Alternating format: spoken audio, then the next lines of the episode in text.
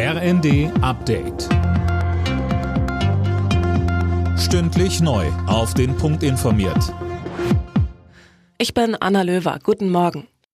Das ganze Wochenende wird überall in Deutschland gegen Rechtsextremismus und die AfD demonstriert. Hunderttausende waren allein gestern unterwegs. Philipp Nützig. In Frankfurt, Dortmund und Hannover versammelten sich jeweils über 30.000 Menschen.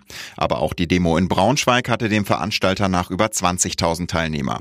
In Erfurt versammelten sich 9.000 Menschen unter dem Motto Wir haben keinen Bock auf Höcke. CDU-Chef Merz schrieb bei X, die Proteste gegen rechts seien sehr ermutigend.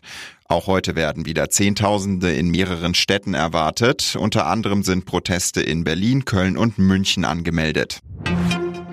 Finanzminister Lindner möchte den steuerlichen Kinderfreibetrag, aber nicht das Kindergeld erhöhen und erntet dafür heftige Kritik vom Koalitionspartner SPD. Deren Vorsitzender Lars Klingbeil sagte in der Bild am Sonntag, er halte diese Entlastung für ungerecht. Gerade die arbeitende Mitte sollte entlastet werden. Genau diese Menschen würden die Inflation immer noch spüren. Von der Erhöhung des steuerlichen Kinderfreibetrags profitieren demnach nur Familien mit hohem Einkommen. Im Konflikt zwischen Israel und der Terrororganisation Hamas macht sich UN-Generalsekretär Guterres für eine Zwei-Staaten-Lösung stark. Es sei inakzeptabel, dem palästinensischen Volk das Recht auf Staatlichkeit zu verweigern. Der israelische Präsident Netanyahu hatte sich zuletzt mehrfach gegen eine Zwei-Staaten-Lösung ausgesprochen.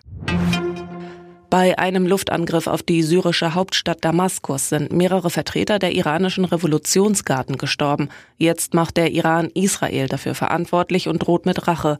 Das israelische Militär hat sich bisher nicht zu dem Angriff bekannt. Bayer Leverkusen bleibt ungeschlagener Tabellenführer der Fußball-Bundesliga. In Leipzig gewann Leverkusen mit 3 zu 2. Die weiteren Ergebnisse Köln-Dortmund 0 zu 4, Bochum-Stuttgart 1 zu 0, Freiburg-Hoffenheim 3 zu 2, Heidenheim-Wolfsburg 1 zu 1 und Darmstadt-Frankfurt 2 zu 2.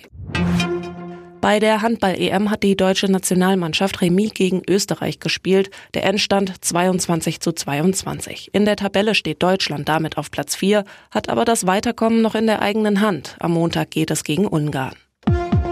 Alle Nachrichten auf rnd.de